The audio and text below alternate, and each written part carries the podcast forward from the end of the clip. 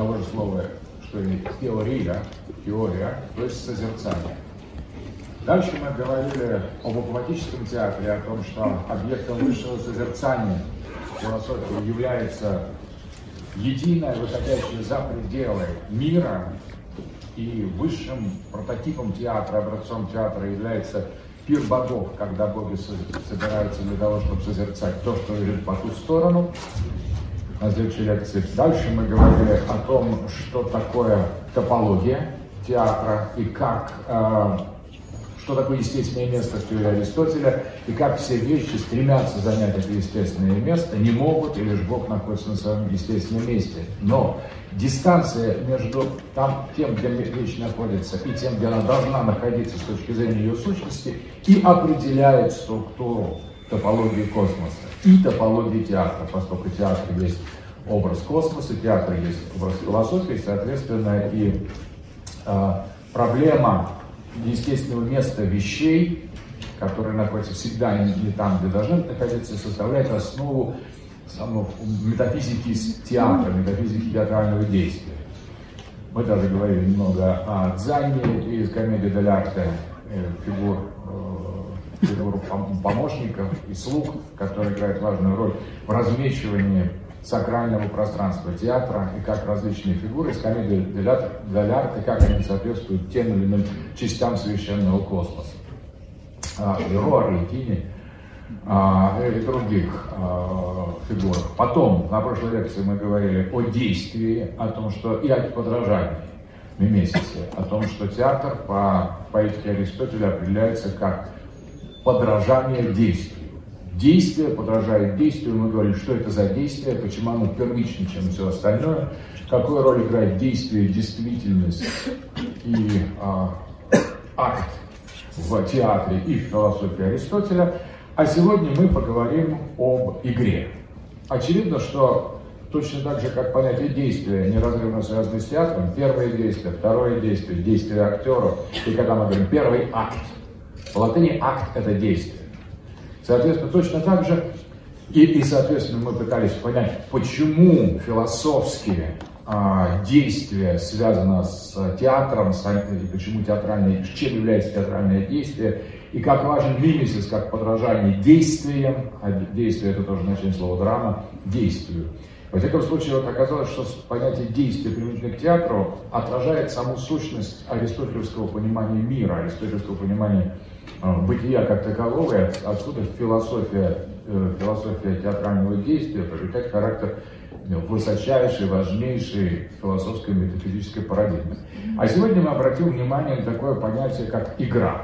Ведь игра – это тоже то, что естественным образом приходит нам на ум при, при описании того, что делают на сцене актеры. То есть актеры играют. И, соответственно, игра, и мы сегодня это исследуем, точно так же неразрывно связано с самой метафизикой театра, с истоками и глубинным смыслом того, что делают актеры в театре. И, соответственно, мы поговорим о метафизике игры и актерской игры. Ну, обратим внимание на то, что э, игра не только опис, э, термин, описывающий только театр. Есть еще игры, но их немного. И изначально, как наряду с актерской игрой, еще традиционная игра – это игра на музыкальных инструментах. Мы говорим играть на музыкальных инструментах. И одновременно это спортивная игра, Олимпийские игры.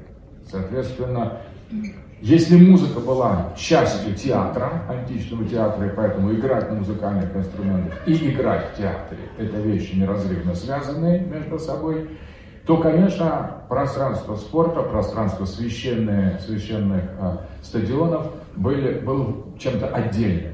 Спорт не входил в театр, соответственно, тем не менее, определение игры применялось и к этому.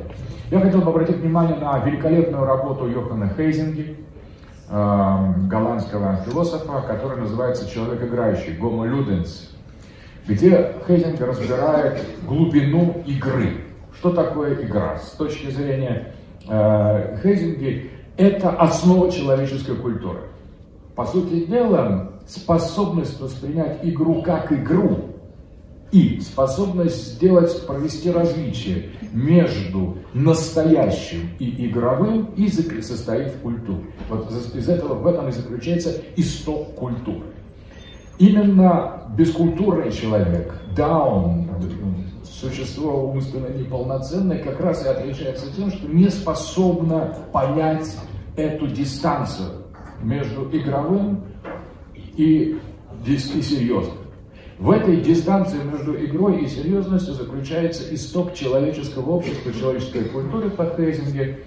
И, соответственно, в истоке человеческого общества, в истоке, в истоке человеческой э, цивилизации а, лежит способность различить между настоящим и игровым.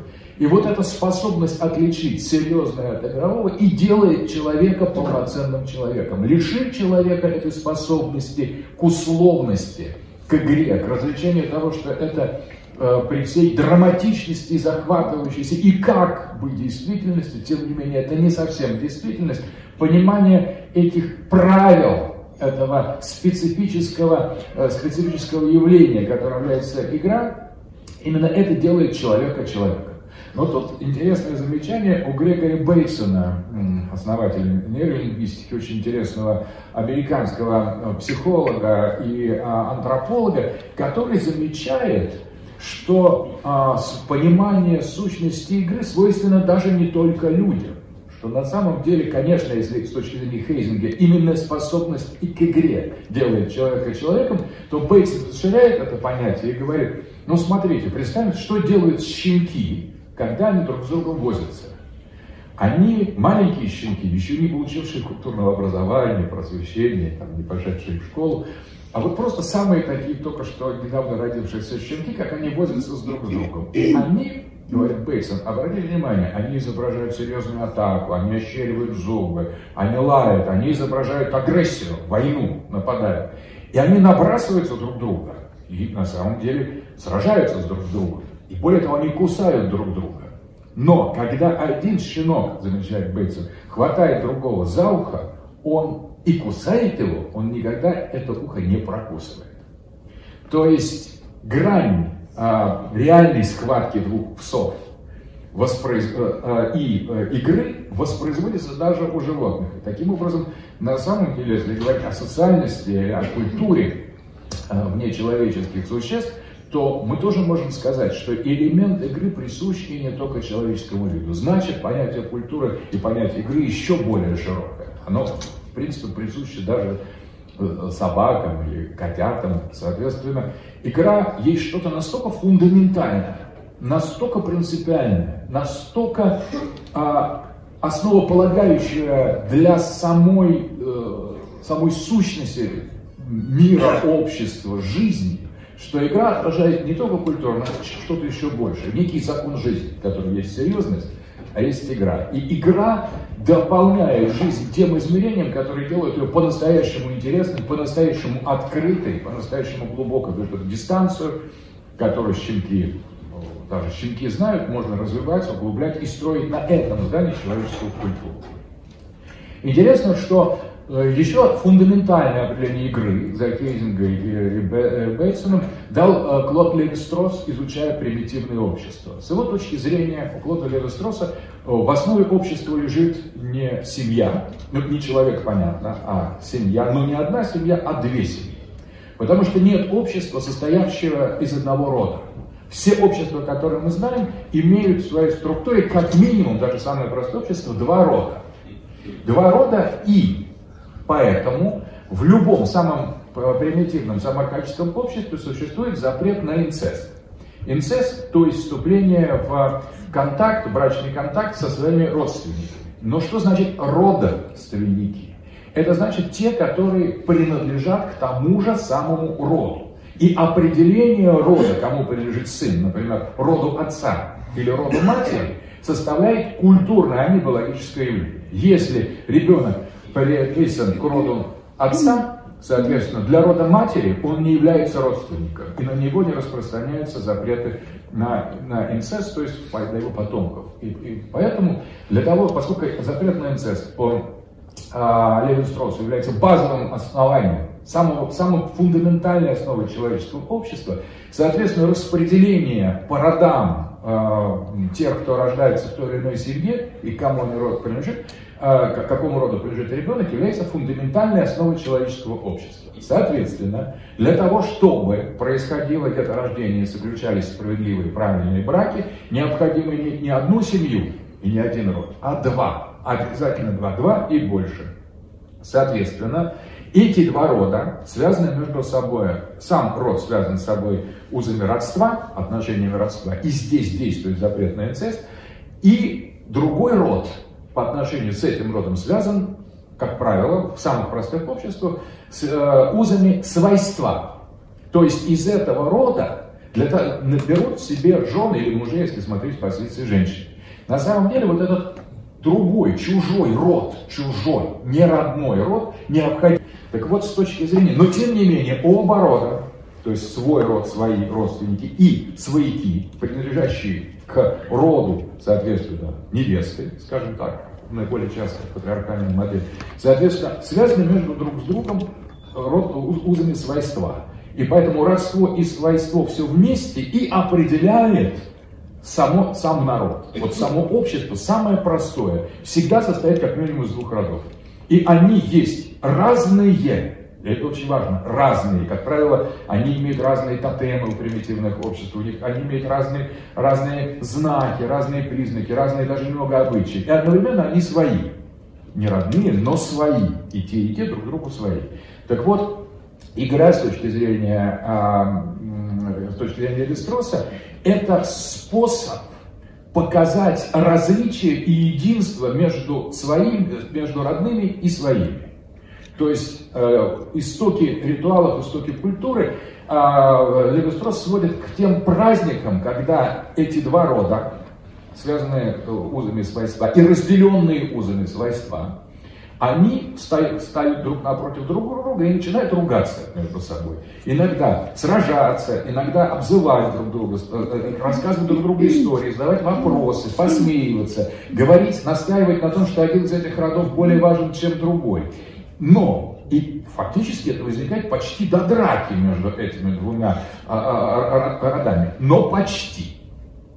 Это точно так же, как случае щенков, которые сражаются, оскаливаются, бросаются, лают, нападают агрессивно, но все-таки оказываются на определенной дистанции. Вот это дис, дис, свойство а, провести различие между реальным сражением и его изображением, то есть это происходит внутри одного и того же общества. И когда наступает реальный враг, эта линия переходит. Здесь уже настоящая война, другое племя напало, здесь речь идет о смерти, речь идет о сражении, речь идет о другом. А в рамках своих вот этих двух родов и развивается человеческая культура.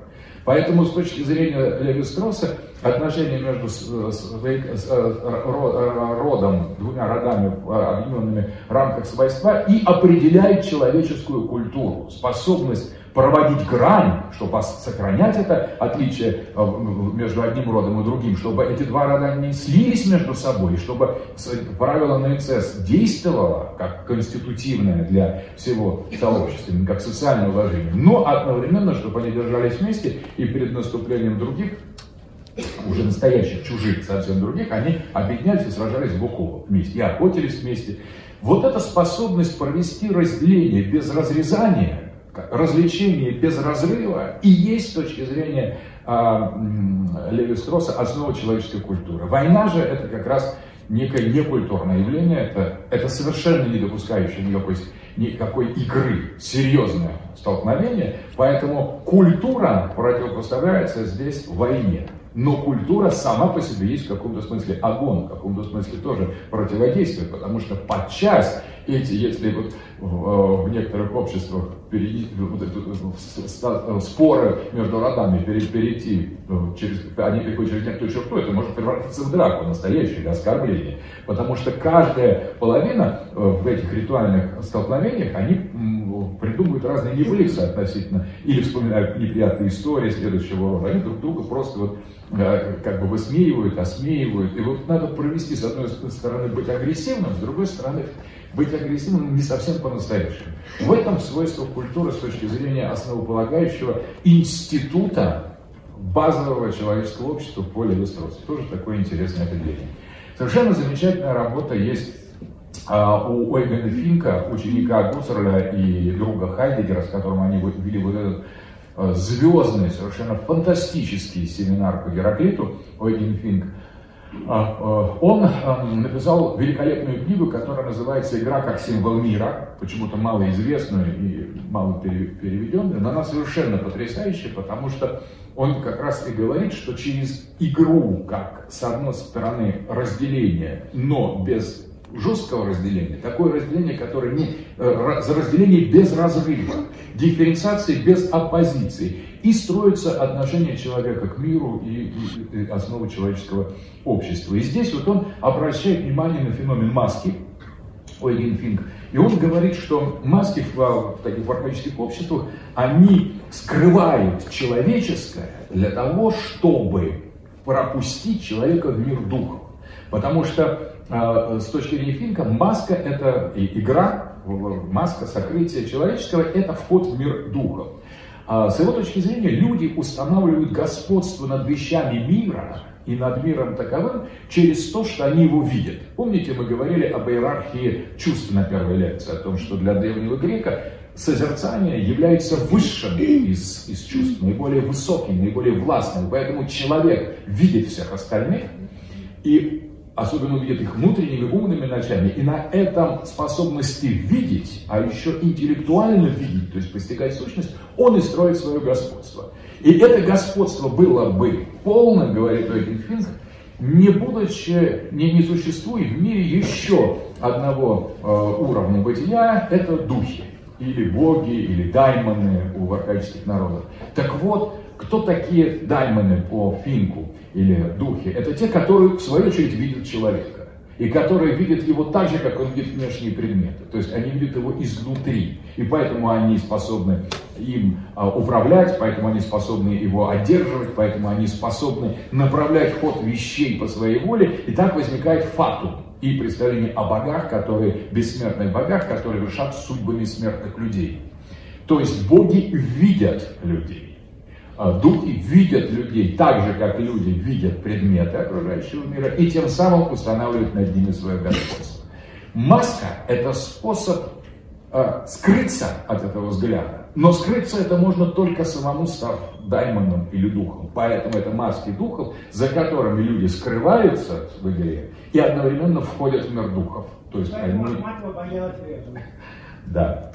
Соответственно, а, в этот момент, а, одевая маску, человек прячется от демонов и одновременно делает э, демонов видимыми. Поэтому игры в масках как правило, имеют священный характер. То, что мы говорим здесь о, о, о демонах или духах, можно спокойно сказать в более высокой развитой э, культуре о богах. Поэтому изначальные э, танцы в масках или представления в масках касались мира потустороннего, мира богов.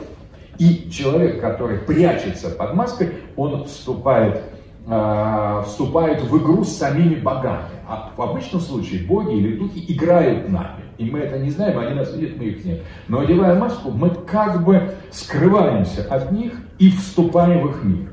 Но став в их, входя в их мир, мы перестаем быть людьми. Мы начинаем становиться теми, чью маску мы носим. Мы попадаем в мир как раз в ту реальность, где действуют боги и духи. И таким образом становимся на одну, в каком-то смысле, на одну доску э, с, с ним.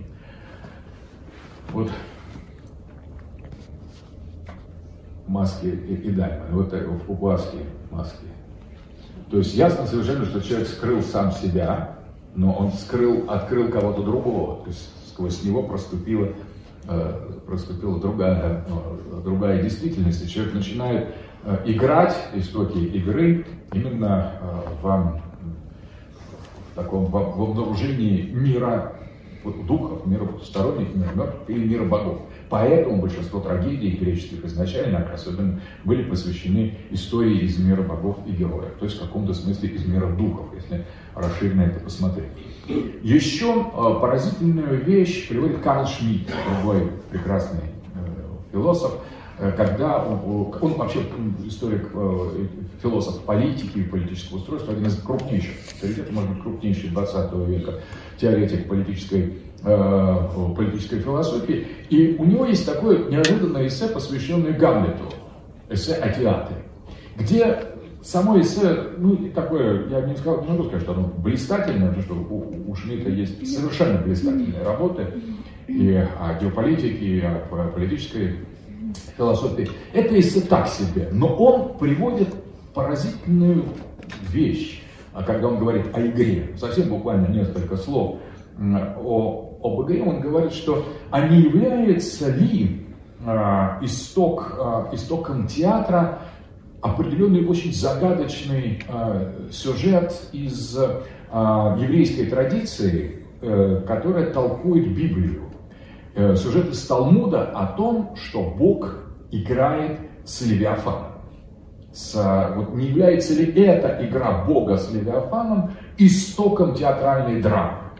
Ну, здесь мы уже выходим еще на какой-то более глубокий метафизический уровень. Действительно, в, в одном из трактатов Талмуда «Вода Зара» мы э, встречаем такую фразу, что в дне 12 часов они разделены на четыре части. Первую часть э, Бог сидит первые три часа. Он сидит и изучает Тору, то есть Библию. Вторые три часа он сидит и судит мир. Третьи три часа он кормит в себе поддерживает того, чтобы тот не рухнул. А вот последние четыре часа, вот эти вот оставшиеся вечерние часы, в этот период Бог играет с Левиафаном. На самом деле, откуда это взято? Из Библии.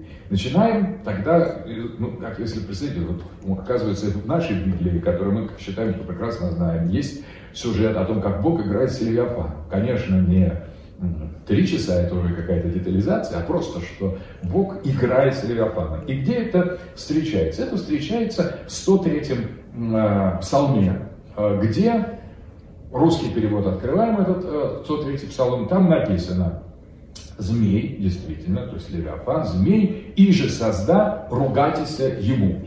Это старославянская формула, которая расшифровывается так. «Змей, которого ты создал, Бог создал для того, чтобы ругаться на него, ругайтесь, то есть поносить его. Ну, здесь мы можем понять, ведь вот эта фраза имеет смысл, что Бог создал зло и некое чудовище для того, чтобы списать на него, как на козла все негативное, чтобы его проклинали люди, боролись с ним, Бог его порицал, и тогда возникнет торжество справедливости над злом. Зло нужно, чтобы его преодолеть, зло нужно, чтобы его попрать чтобы его унизить. Но здесь сказано на русском языке ругаться, то есть ругайтесь ему. И как же здесь вот э, в Талмуде так, о какой игре речь идет? Но тут мы начинаем, когда обращаться к переводам Библии, мы встречаем греческое слово «эмпайзо», означает просто играть. Играть. Мы смотрим э, еврейский, еврейский оригинал, и там Э, играть. Соответственно, э, большому счету, я думаю, что старославянский переводчик просто не мог представить, это совершенно выходило за его, за его просто представление о, том, какая должна быть религия, что Бог мог создать Левиафана для того, чтобы с ним играть. Ну, простите, в Священном Писании сказано «играть», «эмпарить». И никакого другого смысла ни в греческом септуагенте, ни в иврите нету. Дальше, соответственно, уже другой, а, другой а, священный текст развивает эту, эту, эту тему. Тот, а, то, то знаменитое место из притч Соломонова, где речь идет о Святой Софии, о Софии. И о Софии говорится, так София говорит о себя из притч Соломонова. Тогда я была при нем художницей и была радостью всякий день, веселясь перед лицем его, перед лицом его все время, веселясь на, круг, на земном кругу его, и радость моя была с сынами человеческими. На этом во многом и э, Флоренский и Булгаков основывают нашу софиологию о том, как вот премудрость Божия, Святая София, как она находится в, э, в каких отношениях находится с Богом. Но а, интересно, что тот же самый пассаж, теми же самыми талмудическими авторами, интерпретируется, что речь идет о той же игре с Левиафаном, а не о Святой Софии.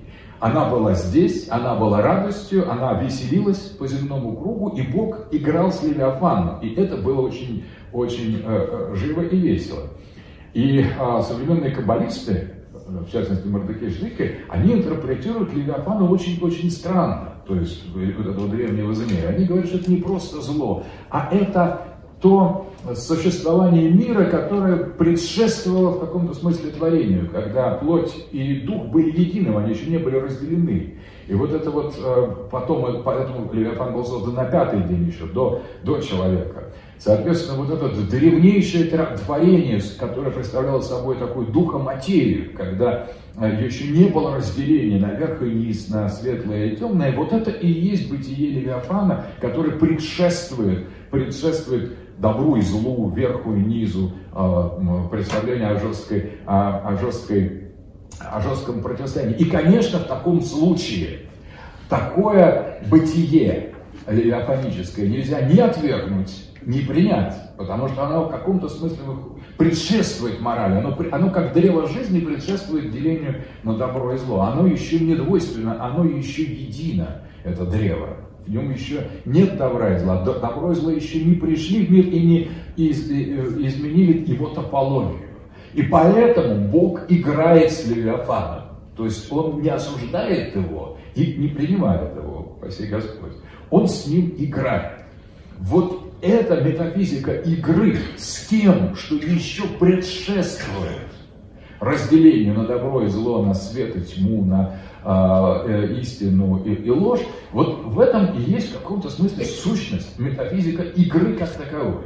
Потому что мы не можем сказать, что игра хороша, и не можем сказать, что она плоха. В этом она отличается от серьезности, этим она отличается от, а, от религии, от морали. Этим она отличается от теологии. В теологии нет игры. Игра это что-то другое. И поэтому вот попытка а, включить в божественное сознание все, вообще все, включая то, что туда с трудом попадает, это и определяет эту удивительную метафору, как Бог играет с Левиафаном. Бог играет с игрой, Бог конституирует игру как одно из измерений. Ну, древнее измерение, забытое измерение, потерянное измерение. Поэтому, как, как если верить словам Шмидта или его такому интуиции Шмидта, Карла Шмидта, о том, что это и есть истоки театра, которые нельзя привести ни к религии в обычном смысле, ни к теологии, ни к морали. В этом смысле театр аморален, но не антиморален, а он предморален.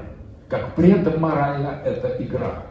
Это как древо жизни, которое едино, которое не знает еще грехопадения. С него еще Адам и Ева не вкусили с древа познания э, добра и зла, не вкусили плодов. Поэтому на самом деле, возможно, это одно и то же древо. Древо познания, древо жизни. Но пока с него мы не знаем его плодов, которые приводят это разделение, оно для нас целое.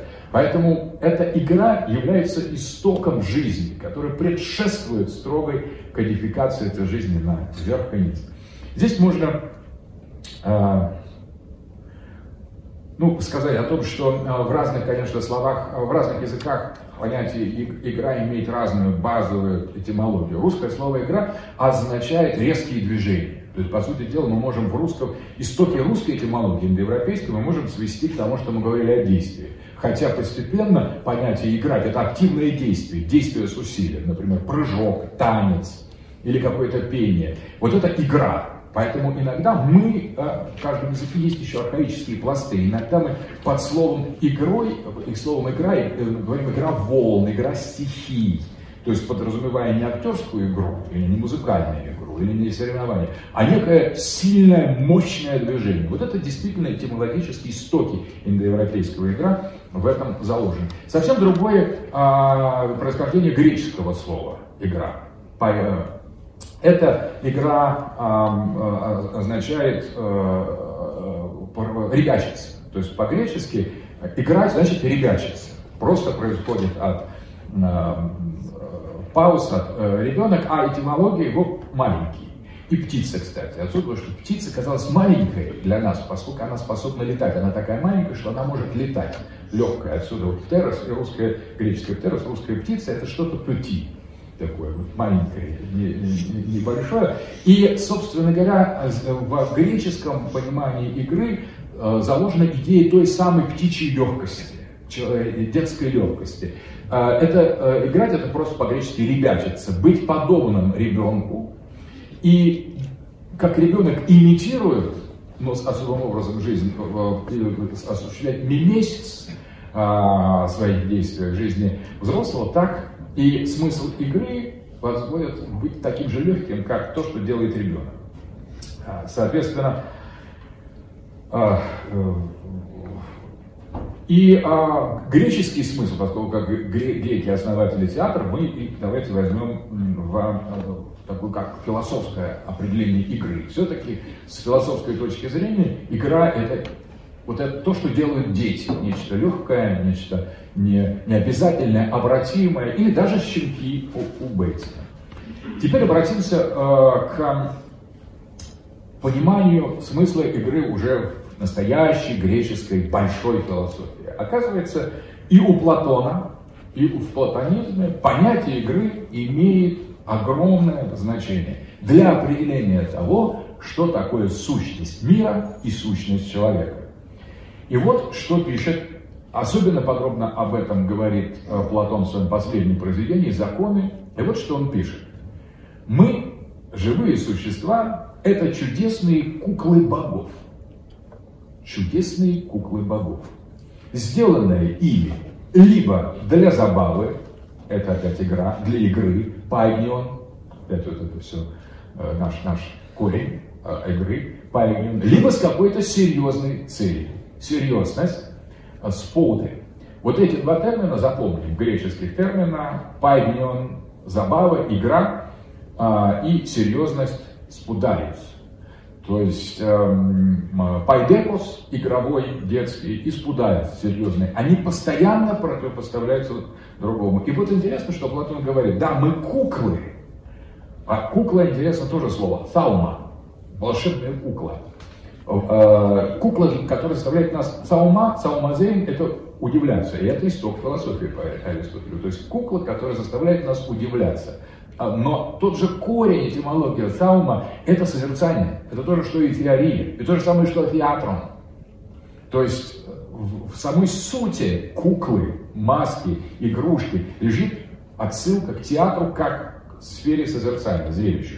То есть э, волшебные куклы это то, что мы лицезрели, и то, что нас околдовывает и удивляет одновременно. Все, один термин – саума. Итак, Платон не знает, созданы ли люди для, для чего-то серьезного, э, спудариус, или для чего-то игрового, поймем. Но в любом случае это куклы. Цели мы не знаем, но важно, что мы сами по себе куклы. Но мы знаем, дальше пишет Платон, что наши, внутренние наши состояния точно шнурки невра или нити меринтос тянут и влекут нас каждый в свою сторону. А так как они противоположны, то и увлекают нас к противоположным действиям, что и служит разграничением добродетели и порока. Глубочайшая философская мысль, что мораль есть следствие игры совершенно противное нашему, нашей культуре. Но насколько это э, прекрасно, как вот Левиафан предшествовал его материально-духовное бытие, предшествовало появлению разделения верха и низа, духа и материи, души и тела, точно так же вот эта несерьезная игра богов и предопределяет нашу мораль. И в зависимости от того, в какую ниточку они подтянут, будет либо катастрофа, либо радость, либо добро, либо зло. Мораль является следующей надстройкой над вот этой божественной игрой. То есть божественная игра с непонятными целями представляет собой нечто первичное. Это фундаментальный философский тезис.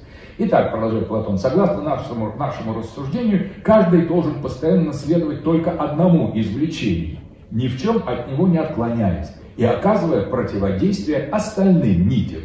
А это, то, чему следует э, предаваться и э, зачем надо следовать, это есть золотое и священное. Хрисен кай ерам. ерам руководство разума, называемое общим законом государства. Остальные же нити, железные и грубые, Только эта золотая нить нежна, хотя она и золотая, э, на то она и золотая. И здесь вот очень интересно, что человек, оказывается, соединен с, с, с Богом многими нитями. И человеческая жизнь представляет собой некоторое движение, абсолютно спровоцированное во всех своих элементах этими внешними импульсами. Здесь легко узнать ту историю владения нами со стороны духов, о котором говорит Ойген Финк. То есть Бог здесь заменяет духов, которые управляют нами, которые одерживают нас. Но Платон был бы не Платоном, если бы не сказал, что есть одна нить, одна, которая является золотая, и которая является чем-то больше, чем просто хаотическое движение от, от, под влиянием отчужденных импульсов. Это, очевидно, золотая нить разума, это философия, это золотая нить, которая делает нас чем-то большим, нежели простые игрушки богов. Эта золотая нить соединяет нас с самим божеством. Вот в этой золотой нити разума мы в меньшей степени игрушки, а в остальных в большей степени. И вот здесь тут уже в игру приводится, приводится мораль. То есть существует э, игра нами, как э, игрушками, та, которая представляет собой отчуждение нас от самих себя. Но есть одна линия, которая, одна, только одна, одна нить или один шнурок э, невра, который связывает нас с нашим естественным местом. Это золотая нить. Найти ее в себе с точки зрения а, Платона и есть долг и задача каждого человеческого существа. Итак, мы, оказывается, что игра с точки зрения Платона является сутью существования людей, и задачей в этом существовании, смысл жизни найти среди множества нитей одну, которая является золотой, и следовать за ней, и ей поддаваться, а другим сопротивляться. Человек не может стать полностью не игрушкой, он обязательно игрушка, имеет в виду Платон, обязательно. Но он, будучи игрушкой и марионеткой, будучи вот таким, как э, кот Лева, который, кстати, почему он слушает, потому что он э, очень интересный кот, он тоже игрушка, но э, он э, осознал, что он игрушка. И э, некоторым образом приехал в монастырь, и, в общем, читая, изучает разную серьезную литературу, поэтому он пришел сегодня на, на лекцию. Соответственно, этот кот, который которого есть золотая нить. Я его привез специально привел, пригласил, чтобы он тоже слушал про, про игрушек, про, про их сущность. Соответственно, есть всегда у любой игрушки есть некая, некая особая золотая нить, которая делает ее чем-то больше, чем игрушка. Но это не означает, что игрушка перестает быть игрушкой, следуя за эту золотую нить. Она просто стоит, становится волшебной игрушкой, таума игрушкой волшебной, оживленной, способной самодвигаться, способной открывать сквозь себя истины философского уровня. И вот здесь дальше Платон продолжает говорить о диалектике серьезного и несерьезного. На самом деле диалектика уже сложна, потому что что же здесь по большому счету серьезное и несерьезное? Для чего Бог, э, боги создали людей, по Платону боги или по нашему Бог, э, так для серьезной цели или нет? Он не знает. Дальше он говорит, Платон, я утверждаю, что в серьезных делах надо быть серьезным, а в несерьезных не надо быть серьезным. Божество по своей природе достойно всевозможной блаженной заботы. По-русски читаем какие-то слова, очень много. С одной стороны, серьезность хорошо, это опять спудаюсь. Мы уже встречаем, встречали его только что. Перед этим, когда не знали, для серьезной или для несерьезной цели, создали э, игр. Ну и вот блаженная забота. Какое-то слово, которое вообще ничему не соответствует. А это же то же самое спутость по-гречески. То есть божество по своей природе достойно серьезности. Вот как надо перевести. Достойно серьезности. Оно серьезное. Человек же, как мы говорили, это какая-то выдуманная игрушка. Пайгнон. Пайгнион. Игра, игрушка. А, Бога. Игрушка Бога. Пайгнион. И по существу это стало наилучшим его предназначением. Этому-то и надо следовать. И вот это потрясающий совет Платона. Каждый мужчина и каждая женщина Пусть проводят свою жизнь, играя в прекраснейшие игры. Соответственно, что такое мы э, услышали? Это философ, это Платон, который говорит о государстве его законах. Это, это не Гераклит, это не, это не, не что-то комедийное. Это, это сказано, об этой игре сказано самым серьезным образом. Боги заслуживают серьезного, но люди не боги. И поэтому, именно поэтому они этого серьезного в полной мере не заслуживают. Если люди начинают воспринимать себя серьезно и забывают, что они лишь марионетки, они превращаются не просто в богов, они становятся просто тупыми, идиотскими, никому не нужными, бессмысленными марионетками, которые может пинать любой демон, любой дамин. Приходит, чем серьезнее человек воспринимает себя, чем более фундаментально спайдеус он относится, чем более он важен. Кстати, в русском слове слово важен это слово весом. То есть важный человек это должен быть толстый человек, тяжелый человек, который тяготеет, тяготеет, у него такая вага, как тяжесть. Поэтому важность, серьезность. А что такое отвага? Это наоборот легкость, это игра. Отважный человек, он от этой тяжестью, от этим, как бы, таким весом своей, весомостью, важностью прощается. Он от, уходит в свободное полет, в свободное э, плавание, отвага. Поэтому на самом деле а, а, Платон говорит здесь фундаментальную истину. Каждый мужчина и каждая женщина пусть проводят свою жизнь, играя в прекраснейшие игры, пойдев, игры опять. То есть Отношение серьезности и игры необходимо воспринимать не на одном уровне, а на двух. И это и учит нас парабола игры. Что на самом деле мы игрушки, и если мы осознаем это, то только тогда мы сможем понять серьезность богов. Если же мы будем относиться к себе серьезно, слишком серьезно, то сами боги либо исчезнут, Бог исчезнет, либо станет чем-то игровым. Мы будем играть. Вот то мы его э, признаем, то мы его убили, как, как у Ницше. То есть так ведь поступали только с игрушками. Какое серьезное отношение к Богу, которого можно убить, забыть или там, скажем, доказать его несуществование, может быть. Мы слишком серьезно начинаем воспринимать себя, мы забываем, что задача мужчин и женщин. Прекрасно, что здесь он напоминает Платон и про мужчин, и про женщин, он не забыл женщин, не просто мужчины сказал, или люди имеют, должны проводить время, но он это подчеркнул, что надо взять туда всех людей в эту игру. И что более того, может быть, игра между мужчинами и женщинами является самой интересной, самой насыщенной, самой драматичной, самой необычной, самой непредсказуемой на самом деле, если она игра. Но если серьезно к этому относиться, то хорошо. Очень, очень скучно. Итак, э, что же э, за прекраснейшие игры, которые должны по Платону играть люди, мужчины и женщины? Он пишет следующее. Теперь думаю, что серьезные заботы, опять спайдеус, спудеус, серьезность, должны существовать ради игр. Энекатон пайдеон. Вот это правильно, что серьезное служит предпосылкой к игре, а не наоборот. Серьезное это лишь, в человеческом смысле серьезное, это лишь некое приглашение к игре. Это антишамбр, это только прихожие игры, вся серьезность. Поэтому все, что мы делаем, когда работаем, мы просто ждем, когда придет время театра, когда придет время зрелища, мы готовим это или уже начинаем разыгрывать сценки в своих трудовых коллективах, не дожидаясь вечера, тоже изображая определенные э, драматические, э, драматические эффекты.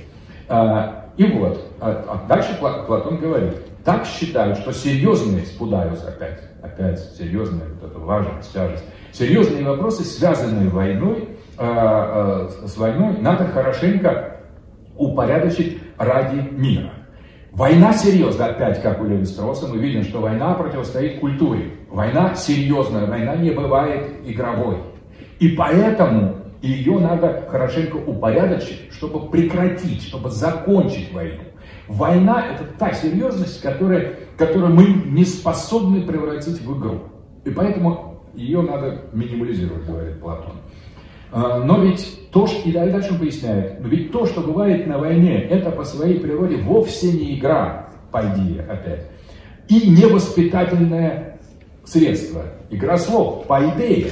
Пойдия – игра, и пойдея – воспитание. И явно не случайно. Знаю, как в Платон относится к словам, как он их интерпретирует для пояснения глубинных философских понятий, ясно, что здесь пайдия и пайдея не случайно употреблены, стоят вместе. Итак, для того, чтобы получать образование, и для того, чтобы учиться игре, то есть образование это подготовка к игре, необходимо преодолеть э, войну. А, и поэтому отсюда делает вывод Платон. Для нас самое важное спой да и татом, опять серьезнейшее, наисерьезнейшим, является то, чтобы каждый как можно, смог как, как можно дольше и лучше провести свою э, жизнь в мире. И дальше он задает вопрос, так что же в конце концов правильно, война или мир, практически, Толстой. И он отвечает очень четко, надо жить играя. Пайзонта эстин dia beateum. Соответственно, жить играя – это жить в культуре, это жить в том развлечении, которое не доходит до разрыва. Жить в, это как бы кусать, не прокусывая ухо. Поднимать конфликт, который заканчивается примирением. Не пересекать грани, не переходить от игры к войне. Вот что значит достойная и правильная жизнь по Платону. Это и есть бытие в культуре. И то, что делает театр, он как раз и открывает нам э, горизонт, открывает нам завесы к этому правильному бытию. Надо жить играя. Пайзонта эстин да диа биотел. Ну и, соответственно, а дальше совсем интересно, потому что до этого мы говорили все-таки, а, все предшествующее строилось на сходстве, на одном выражении, что мы говорим, что актеры играют в театре. И на этом высказывании просто на термине «игра актеров» строили связь с игрой как таковой в широком смысле. Но сейчас мы увидим, что мы все правильно делали, абсолютно правильно делали. Если вы следите за развитием э, мысли, то вы увидите, что э, следующая фраза – это как раз совершенно полное, полное схождение, решение довольно сложного такого философского э, уравнения.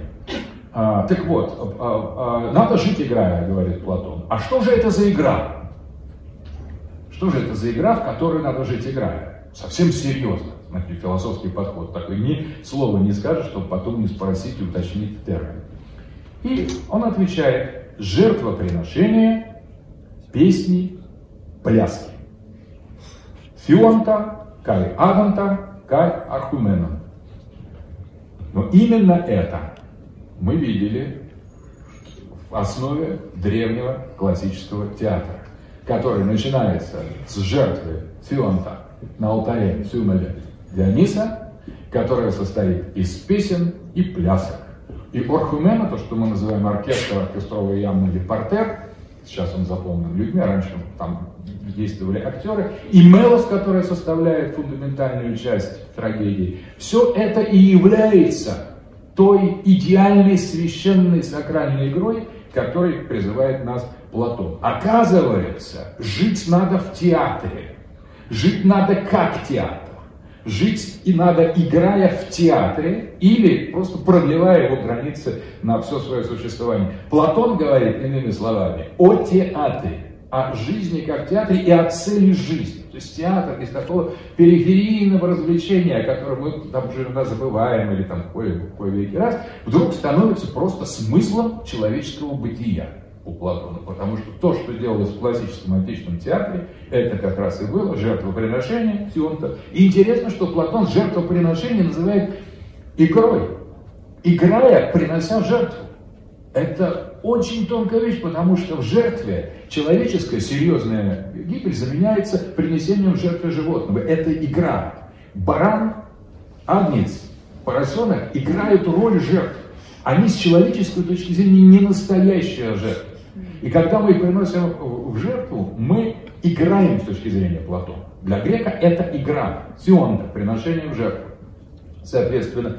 И песни, и пляски – это тоже игра, потому что они не по-настоящему, и они изображают страсть, ненависть или там любовь, а на самом деле таковыми не являются. Соответственно, еще раз эта фраза. Что же это за игра? Жертвоприношение, песни и пляски, чтобы уметь снискать к себе милость богов, а врагов и отразить и победить в битвах. Но с помощью каких песен и плясок можно осуществить и то, и другое, снискать милость богов и отразить врагов.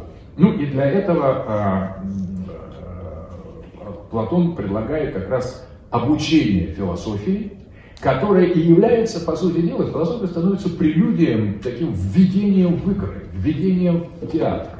Если вы изучаете философию, вы знаете, как правильно ходить хороводы, это самое важное занятие с точки зрения Платона. Я много раз говорил, люди считают, что это такой юмор, но это на самом деле человеческая цель. Человеческая цель – вести хоровод, быть свободным, находясь в свободном, одномерном и постоянно повторяющемся звездном движении, в котором ничего не меняется. Этот хоровод – это хоровод душ, хоровод звезд, это есть э, хоровод это самое важное из движений. Оно никуда не ведет, ну, потому что некуда, не, не, это игра. Хоровод – это игра. А игра – это цель. Если мы скажем, есть линейное движение, ну, это означает, что мы либо э, окончательно потеряемся, выпадем из хоровода, либо станем богами. Но и то, и то нежелательно, потому что стать богом – это значит э, взять приступом то, что нам не принадлежит. Это значит нарушить правила космической игры. Бога можно любить, за ним нужно следовать, ему надо подчиняться, но вот любая претензия стать богом, в этом есть что-то агрессивное, что-то антибожественное. Вот божественное в человеке заключается в том, чтобы соблюдать дистанцию по отношению к Богу. И отсюда вот Хайдегер пишет, что боги, как ни странно, очень пугливы.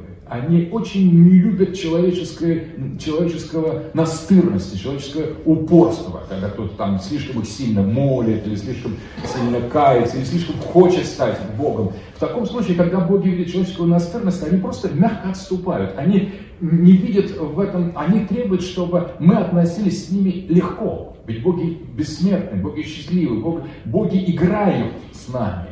И они хотят, если, чтобы мы распознали, может быть, их игру, но не, не, не показывали виду, что мы знаем об этом. Если мы начнем говорить, о, мы тебя вычислили, ты с нами играешь. Вот в этот момент Бог говорит, что за дебил просто, настоящий пень. Догадался он.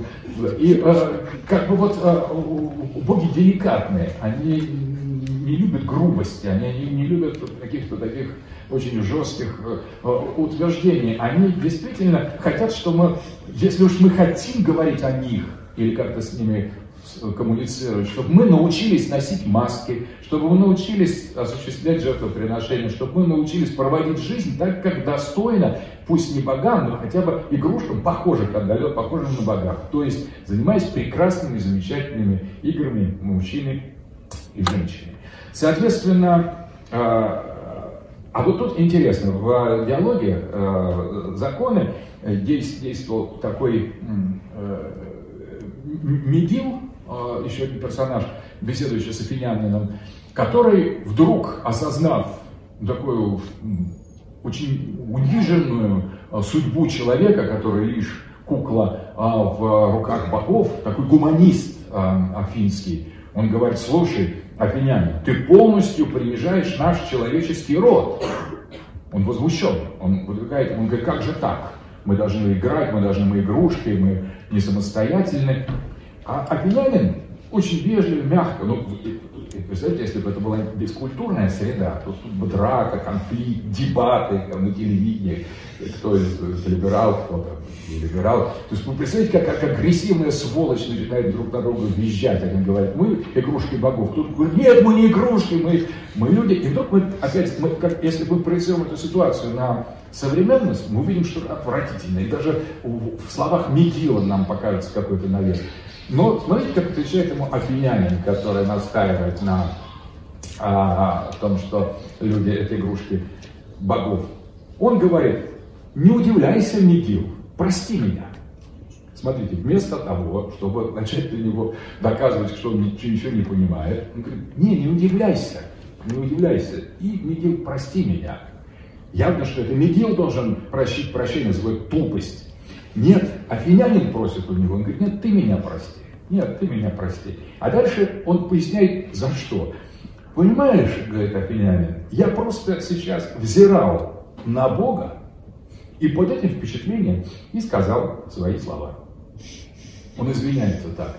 На самом деле, как вот сам не только важно, что он был, сказал под впечатлением созерцания истины, потому что он увидел, как есть. Он сказал, он ничего не хотел себе, он не хотел никого унизить. Он сам человек, обвинянин, он никакой не Бог. Он не, не претендовал никакой пост, он просто созерцая Бога внутри, играя, он увидел стихию игры как основу метафизического бытия. И поэтому ответил он Медилу, играя. Прости меня, дорогой, ну, извини, там, засмотрелся на божество, поэтому вот так и сказал. А если вот и забыл о том, что тебе надо было бы по-другому как-то сказать, а я сказал, как есть. Ну, как бы, э, и вот это «прости» — это уже игра. Обратите внимание, это уже риторика. Это уже начинается театр. То есть Мигил пытался э, прокусить ухо Афинянина, а Афинянин вернул его к, к тому, к той форме а, разделения без разрыва, которая является полноценное человеческое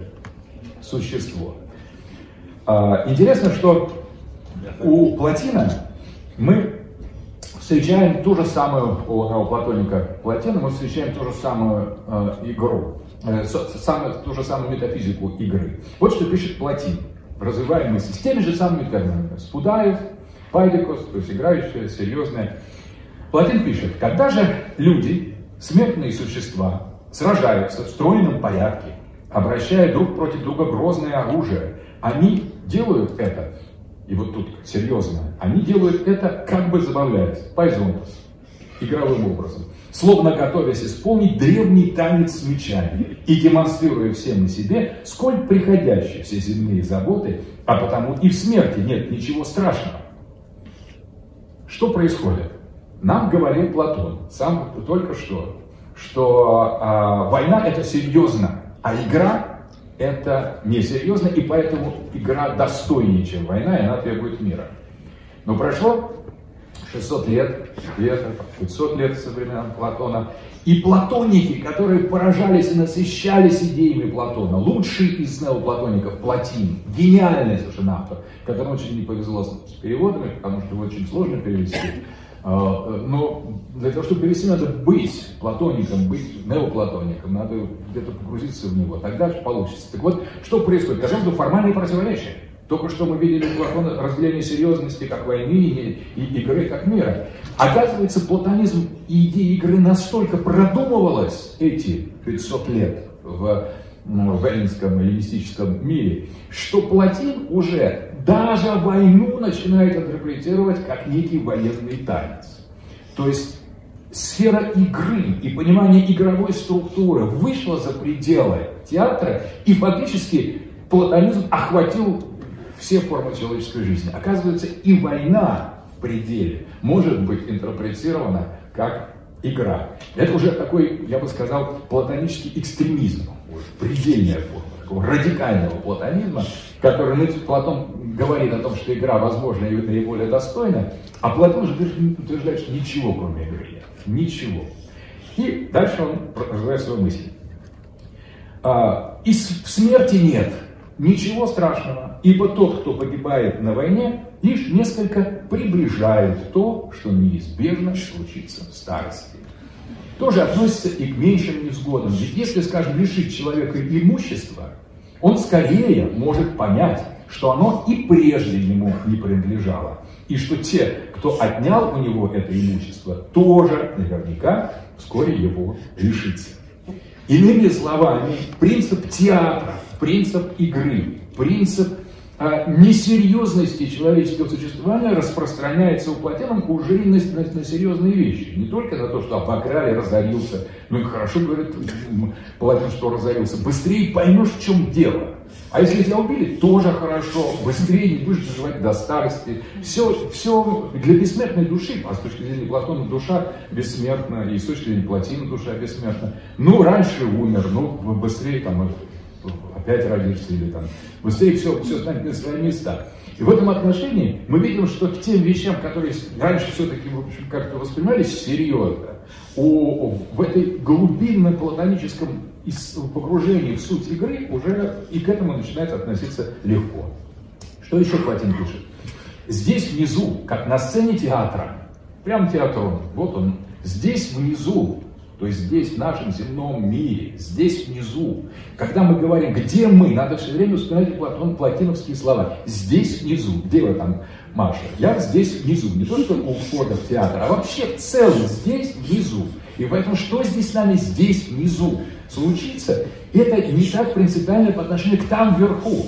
Потому что часть наша, с точки зрения Платина, находится там вверху. Она неизменно находится там. И вот это важно и интересно. И это связано, связывает нас с, с самими собой через эту золотую нить. А вот, итак, здесь внизу, как на сцене театра, театра, это не душа, внутренний человек, но лишь тень внешнего человека предается рыданиям и воздыханиям, передвигаясь по земле, превращая всю ее в цену гигантской драмы в тысячах действиях. Таков человек, воспринимающий лишь те вещи, которые вне его и под ним. Таката кай та экза. И не знающий, что его слезы и его заботы лишь игры. Серьезно, опять практически повторяя, повторяет Платин Платона, надо относиться, а, следует заниматься, серьезно следует заниматься действительно серьезными вещами.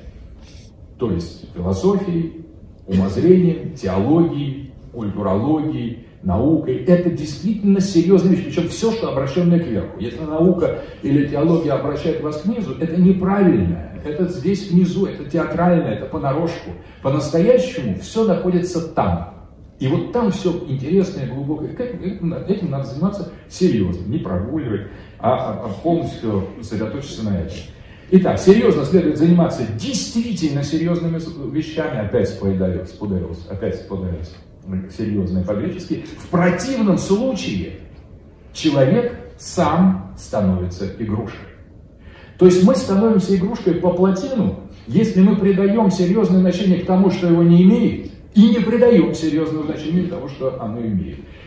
Э, Все становится, приобретает по-настоящему смысл и значение, когда мы осуществляем вот это движение культуры, когда мы воспринимаем наше естественное здесь внизу как театр, а подлинное и достойное уважение находится там далеко. И мы, двигаясь туда, далеко, по ту сторону, эпикейно, по ту сторону, по, по плотину, мы там и обретаем что-то по-настоящему важное и ценное. Дальше, далеко, по ту сторону, за пределом, за пределом этих игр.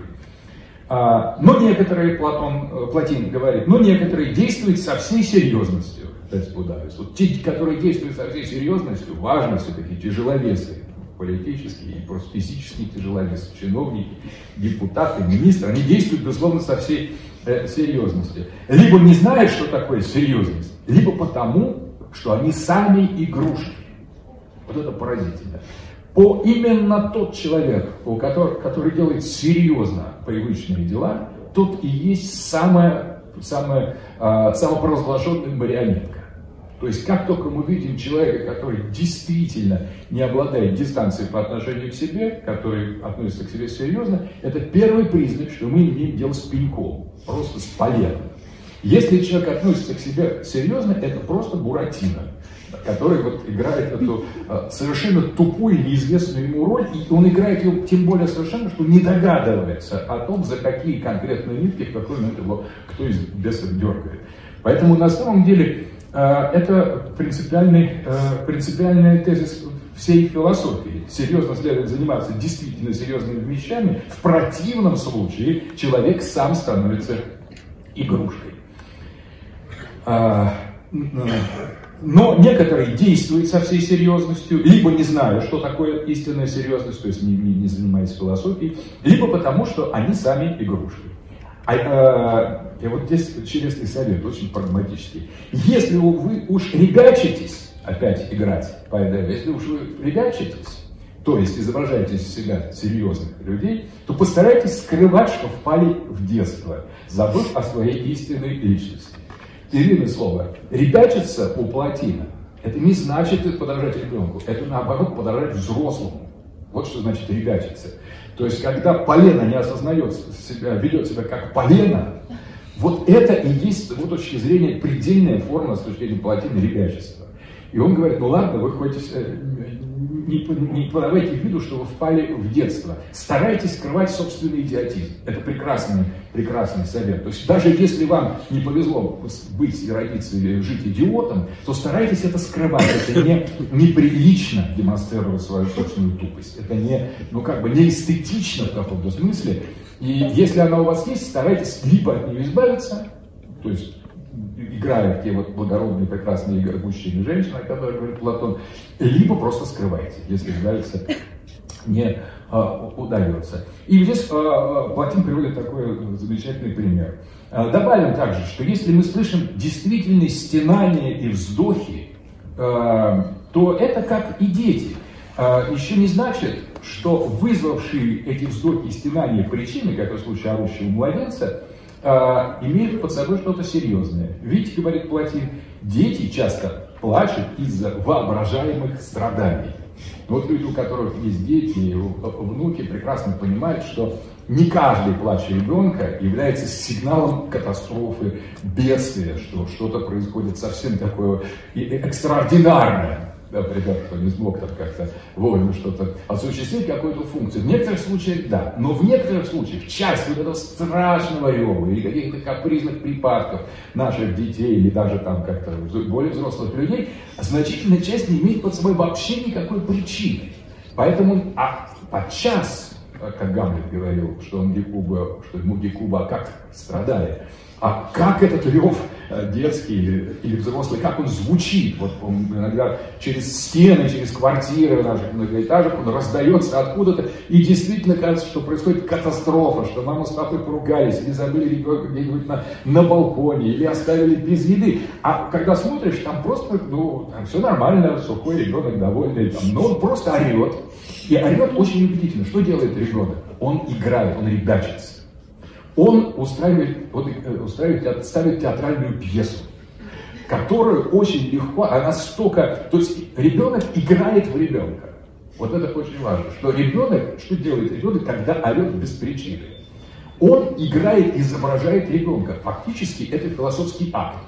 Он учит нас тому, чтобы мы не были такими серьезными, чтобы мы не так относились ни к нему, ни друг к другу, ни к тому, что мы делаем с той вот этой степенью серьезности, которую просто не заслуживает. Таким образом, ребенок, с одной стороны, это пример того, как можно принять отсутствие, отсутствующее страдание или минимальное страдание за какую-то душераздирающую драму, и как просто двигаться, и чем дальше приходить к этому, э, дети иногда заплевываются в этой истерике, они начинают уже кашлять, они просто идут на все, лишь бы настоять на своей игре, на своем немедисе, насколько плохо и ужасно, что им дали там мороженое, например, и, которое будет так не делать, что горло болит. А что дальше происходит? Дальше начинается драма как раз, вот эта драма. И Платин говорит, поведение взрослого человека, который хочет денег, карьеры, власти, там, успеха в обществе, недалеко отличается от этого вопля, от этих страданий младенца.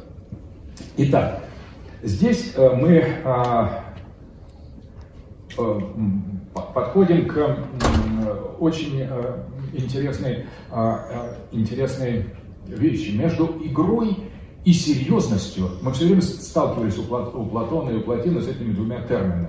Игра и серьезность. А, э, между ними существует очень тонкая диалектика. То, что кажется нам серьезным, является игрой. То, что кажется нам игрой, является серьезностью. То, что мы э, серьезно мы должны относиться к тому, что является истоком игры. То есть очевидно, что это, эти философские построения подталкивают нас совершенно по-другому соотнести между собой эти два термина, принципиальных, фундаментальных термина, игра и серьезность. Что они не совсем взаимоисключают друг друга, а что сами они, как и отношения родства и свойства, игра и серьезность, не представляет собой нечто разорванное. Есть что-то игровое в серьезности, что-то серьезное в игре. Иными словами, между этими двумя оппозициями не существует, это, их оппозиция является привативной, как лингвисты говорят. Строго не это. Поэтому а, игра в каком-то смысле, будучи противоположностью серьезности, она на самом деле не совсем не серьезна. То есть, когда мы говорим об игре, и в одном ключе, и в платоновском, и в платиновском, и, и в игре, э, которыми, которая играет, в которой играют мужчины и женщины, и, э, и, и игра, в которой играет с нами Бог, используя нас как марионеток, Салома, вот этих волшебных кукол. Во всем этом, э, в этой игре, если мы скажем, о, это лишь игра, мы принизим игру. Вот диалектика отношений игры и серьезности в том, что, будучи разными, принадлежа разным двум полюсам, человеческого, и даже не только человеческого, а космического бытия. Здесь можно вспомнить Йогена Финка, игра как, э, как символ мира, как космическое явление. Так вот, э, э, если мы хотя мы и признаем эти два полюса, серьезность и игру, как бы противоположными, и это позволяет нам делать те различия, которые мы делали, с другой стороны, если мы поступим слишком серьезно и разорвем их, скажем, нет, вот это серьезно, а это игра. Например, Бог это только серьезно. Он не способен улыбаться. Соответственно, он слишком только мрачен. А, и а, в этом отношении, если мы разведем серьезность или наоборот, там, занятие бизнесом, занятие там, какими-то бытовыми э, организационными вещами, это вот это серьезно. А потом уже, когда мы закончим серьезностью, как только мы начинаем слишком серьезно относиться к паре серьезности игра, мы утрачиваем ту глубинную, глубинную сущность, которая связывает эти два явления. Они различны, но не так различны, как если бы во время войны, когда вы друг друга расчленяют на, на части. Что такое война? И меч, и оружие это взять. И от целостность был человек. Разрубили меч, стал две половинки. Вот эта идея, вот, которую уже назад не собрать. Точно так же и шрапнель, точно так же и серьезные снаряды попадут, и, и был человек, остал, остались фрагменты. И эти фрагменты сложить назад невозможно. Это необратимость войны. Вот в этом серьезность войны. Слишком большая серьезность войны. Войны, которая постепенно уходит за пределы правил. Но, а, например, рыцарская война, которая имеет определенные правила, имеет куртуазные нормы, например, не, а, а, не приносить вреда гражданскому населению, не издеваться над, над, над не расстреливать пленных, не издеваться над побежденными, это когда мы приносим в войну как серьезное стремление необратимо разрушить нечто целостное, некие правила, некий аристократический дух, мы в каком-то смысле, привнося в войну правила, делаем ее игру страшной, опасной, но игрой.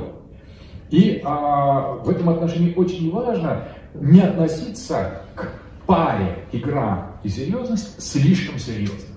Мы должны понимать, что э, когда мы говорим о чем-то действительно серьезном, это серьезное, если оно совсем оторвется, разорвет свою связь с игрой, если оно будет слишком серьезным, то на самом деле никак, мы э, утратим полное представление и о, о самой серьезности, и об игре.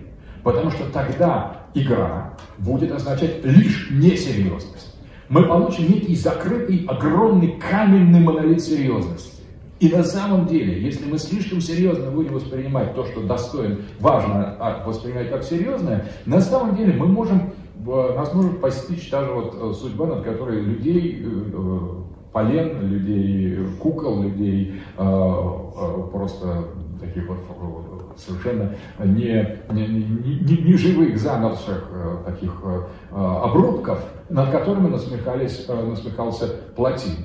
То есть Слишком серьезно нельзя относиться ни к серьезности, ни к игре. То есть, ну, к игре мы не говорим серьезность, нельзя в данном случае слишком серьезно относиться к серьезности. Для того, чтобы сохранить эти пары как часть, конститутивные части культуры, как мы говорили о двух родах, о, о, о родстве и свойстве, необходимо провести между ними различия, но между ними одновременно необходимо установить и связь. Потому что серьезность и игра принадлежат человеческому, они принадлежат миру, мировому, мирскому, сакральному, космическому. Мы не должны строго их разделять. Поэтому, когда а, Платон говорит о перечисляет игры, он включает туда жертвоприношение. Это довольно жестокая игра, но это игра. Соответственно, а, очень важно, что в игре, соответственно, а, нельзя делать игру чем-то радикально несерьезным. Игра связано с серьезностью более сложными диалектическими связями, чем просто несерьезность. Это очень принципиально. И э, когда мы воспринимаем серьезность слишком серьезно, мы упускаем ее значение, ее содержание, и мы упускаем феномен игры. Если мы слишком скажем, вот это серьезность, это не, не серьезность, например, что действия людей в мире как марионеток не имеет никакого значения, это лишь игра. Да, это игра, но вспомним опять золотую нить. Игра, она не серьезная, поэтому она игра. Но не совсем она не серьезная. Есть золотая нить, которая среди этой игры все-таки является серьезной. Это золотая нить философии, золотая нить, культуры, золотая нить религии. У человека в самой игре есть что-то серьезное. И если относиться к игре серьезно, не переставая делать ее игрой, тогда и серьезность божественности повернется к нам другим, к другим, э, другим аспектам. Вот в, этой, в этом содержится очень глубокое философское учение об улыбке Софии. Что, конечно, к представлению к Богу мы относимся, едва ли мы видим улыбающегося э, Бога, но на улыбающуюся Софию, премудрость Божию, мы себе представляем, мы как раз в фрагменте из притч и премудрости Соломоновой э, о, о, о Софии мы видели, что София веселится. В некоторых случаях даже серьезные, э, серьезные ветхозаветные пророки веселятся. Мы знаем, как при перенесении ковчега Завета скакал перед ним э, Давид, царь Давид, пророк и царь Давид, и как он пел и сложил свои псалмы. Он тоже это в каком-то смысле его порицали. Говорит, ну как же ты, царь, ведешь себя? Скачешь, как будто ты одержимый, перед, э, ты веселишься, поешь, это несерьезно, царь должен быть важным, идти спокойно. А, а, а Давид на это отвечал, ну я же со святыней нахожусь, я радуюсь перед лицом этой святыни, почему вы говорите мне, каким я должен быть, каким хочу я царь, каким хочу, так, так, таким и буду. И в этом а, а, очень важный момент, что это улыбка Софии. Это игра самых серьезных из возможных персонажей. И эту улыбку мы видим на лице Богоматери, которая смотрит на играющего э, младенца. В христианской культуре, которая очень серьезная, которые очень не любят игру, на самом деле, и в некоторых случаях даже вот ее порицает и, и даже преследует. И это, наверное, правильно, потому что серьезное серьезному. Но в самой христианской культуре тоже есть этот элемент игры и в улыбке Богородицы, и в а, практиках юродства. А, а когда вот мы становимся слишком серьезными, то мы превращаемся в те, те самые поленья, вместо того, чтобы быть полноценными христианами, открытыми, живыми, понимающие, э, способными разделять добро и зло, но когда мы, мы впадаем в одержимость этим добром и злом, когда мы уже начинаем переходить границу, когда мы, мы тогда утрачиваем культуру, мы начинаем рвать зубами своих родственников, мы начинаем становиться в оппозицию сами себе. Поэтому в игре есть элемент серьезности. Игра не должна быть полной антитезой серьезности. Между ними более сложные, между ними есть свойство. Не родство, а свойство. Если мы скажем, что это одно и то же, играя серьезность, мы как раз разрушим, мы, мы, нарушим самое главное правило архаического общества. Мы не должны это говорить, потому что не, это разные роды. Есть род игры, есть род серьезности. Но если мы скажем, что теперь устроим между ними войну, поломаем скоморохом лютни, сожжем э, гусли, разгоним э, Афинии. Ну вот с этого все и начинается. Как только боголюбцы это начали, потом добро пожаловать в раскол и вообще конец. Э, в 17 веке. Вот стоит только переступить черту, впасть в ажиотаж, в раж, и здоровое, естественное, моральное, нравственное человеческое действие приобретет характер своего симулятора. Получается, что это действует петрушка вместо настоящего какого боголюбца. Как только грань пересекается, теряется все, вот эта грань является основой человеческого бытия. Но можно точно так же сказать и об этой диалектике, диалектике игры, потому что если мы начнем ко всему относиться игровым образом, если мы утратим всякую серьезность, говорить, да, нам все не почем, все это игра, тогда игры из возвышенных, жертвоприносящих, которые создают прекрасные гармонии, которые э, выстраивают и возвышают, экзальтируют человеческое бытие, эти игры превратятся в грязные игры, в убогие игры. Мы начнем осмеивать то, что не, не, подлежит осмеянию. Мы начинаем приносить жертву и насмехаться над тем, что ни в коем случае не, не, не, не должно быть таковым. Это тоже крайность. Если мы все, абсолютизируем игру, забыв о вот серьезности, если мы эту диалектическую пару разорвем, мы получим постмодерн, вот это вот омерзительных, низких, мелких существ, которые кроме своей грязи ничего не знают, как Ницше говорил о них, восхищая, что это люди, которые хотели взлететь, но у них не получилось, и поэтому они грохнулись, ходят, тащат свои грязные, вонючие крылья и говорят, вам не взлететь, потому что нам не взлететь. Ну, вам не взлететь возможно, вы там такие. Но это не значит, вы не оскорбляете полет.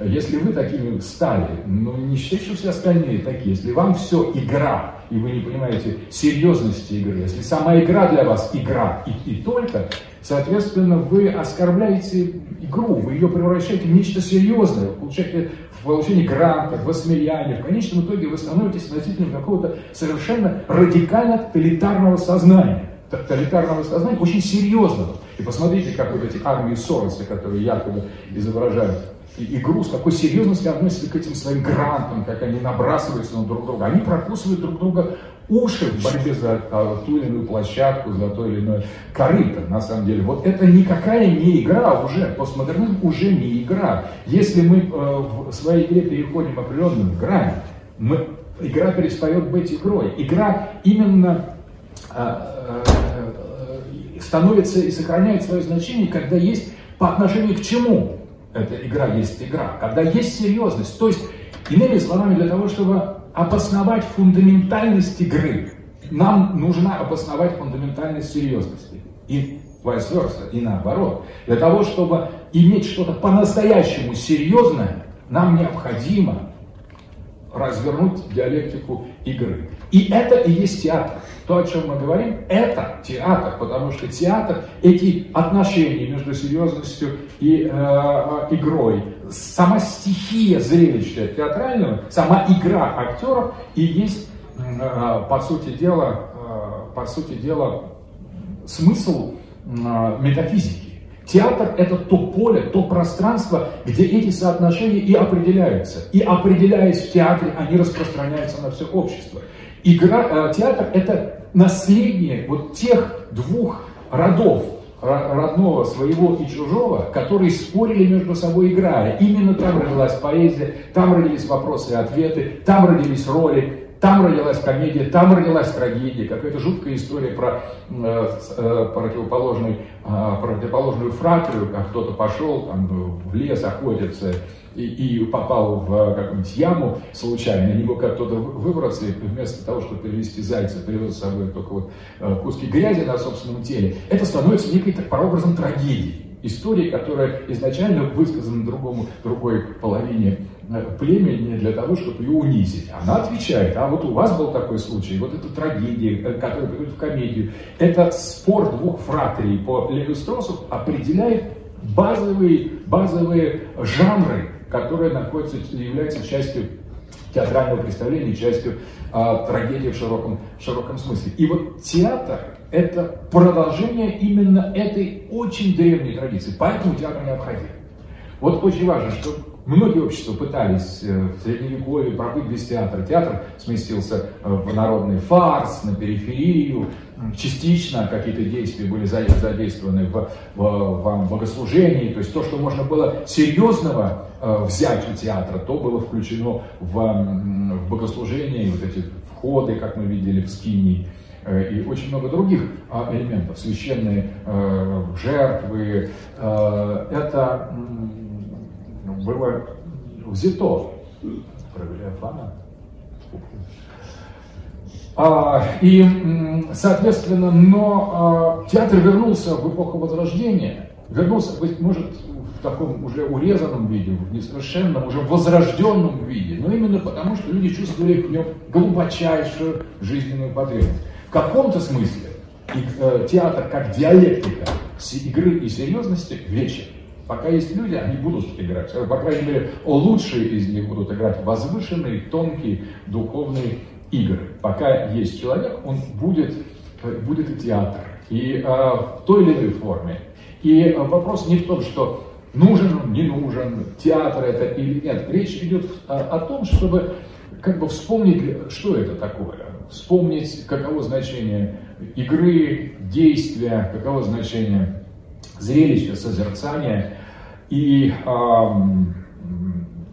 по, по, по сути дела, а, утвердить, обосновать, сохранить и продолжить ту фундаментальную а, функцию, ту миссию, которую театр несет не только в человеческом обществе, но и в природе, в природе мира, в антологии, в бытии как таковом. Последнее, что можно сказать, что в 20 веке очень многие вещи стали явными, которые каком-то смысле 20 век резонирует с самыми первыми веками человеческой культуры. И Мартин Хайдегер в одном, в одном месте про, так, говорит о сути игры. Что такое игра таковая? Вот уже Хайдегер, антология, фундаментальная антология, он говорит, Das Sein ist ein Spiel, in dem sich der Mensch als Mitspieler bewähren muss. Вот эта фраза, которая, на мой взгляд, подытаживает, подытоживает и заканчивает э, эту тему, а приводится это так. Бытие. А для Хайдеггера бытие это все. Das Sein, это самое главное. Это то, о чем мы забыли. Это то, то, чего мы не имеем, что скрылось. Это уже апопатическое начало в каком-то смысле, быть сокрывшееся бытие. Бытие – это игра, говорит э, Хайдегер. Sein ist ein Spiel. Или, можно быть сказать, ein можно перевести так. Бытие – это отдельная, особая игра. Одна игра, Spiel. То есть игра, не имеющая другой игры. Итак, das Sein ist ein Spiel, in dem sich der Mensch als Mitspieler bewähren muss. Бытие есть игра, в которой человек должен утвердить или сохранить себя как соучастник или мидшпилер, соигрок. То есть задача и призвание, миссия человека – это соучаствовать в игре бытия, в понимании бытия как игры и утвердить свое достоинство через активное, осмысленное, философское соучастие, соиграние, мидшпиль. Мидшпилер – это тот, кто играет с мид – это с и шпиля, и, и играющий. Поэтому а, и у Хайдегера, который слов на ветер не бросал, очень серьезный, считается принцем философом, крупнейший философ, может быть, в мировом масштабе, он дает игре такое определение, вернее, бытию дает такое определение, где игра приобретает совершенно такой фантасмагорический метафизический характер. Das Sein, само бытие, самое высшее, самое последнее, что только есть, ist Spiel. Это только или это не только игра, это можно сказать, можно перевести и как всего лишь игра. И одновременно это больше, чем вы думаете, это более чем серьезно. А займ это более чем серьезно, это игра. Вспомним о диалектике игры, э, которая связана с серьезностью. Поэтому высшая серьезность бытия заключается в том, что оно есть игра. Ну и последнее, я хочу сказать, что здесь бы, кто внимательно меня слушал, а, а, стоило бы предложить трансверсальный вопрос. Вот мы выслушали вас, уважаемый лектор, а вы не ответили на один вопрос. А кого играют игрушки? Кто играет в игрушки, мы более-менее поняли. Частично дух, частично мы сами.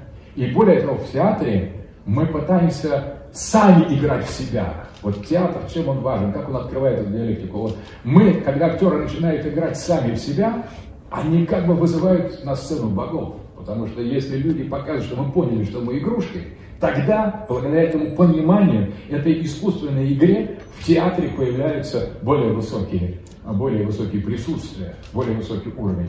Так вот, когда мы, э, кто играет таким образом, мы поймем, когда по-настоящему актеры начинают играть. Они немного, неким образом начинают высветлять своей игрой, они, они провоцируют богов. Они говорят, мы игрушки, выходят люди на сцену, мы лишь игрушки, мы вот кот Лева.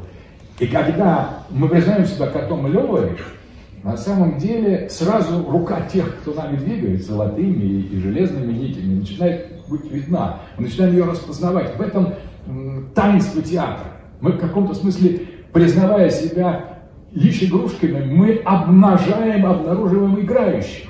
Мы показываем эти обычно скрытые нити. Мы провоцируем э, реальность показать, как она устроена. Мы как бы высвечиваем, сами одевая маски, скрывая себя. Мы открываем тех, кто на самом деле играет в эти игры. В этом уже такое священное а, значение театра. Но это, тем не менее, отвечает на вопрос, кого играют игрушки. А, я специально не буду а, на этот вопрос отвечать, потому что я отвечу на нем в следующей лекции, посвященной метафизике роли. Всего доброго.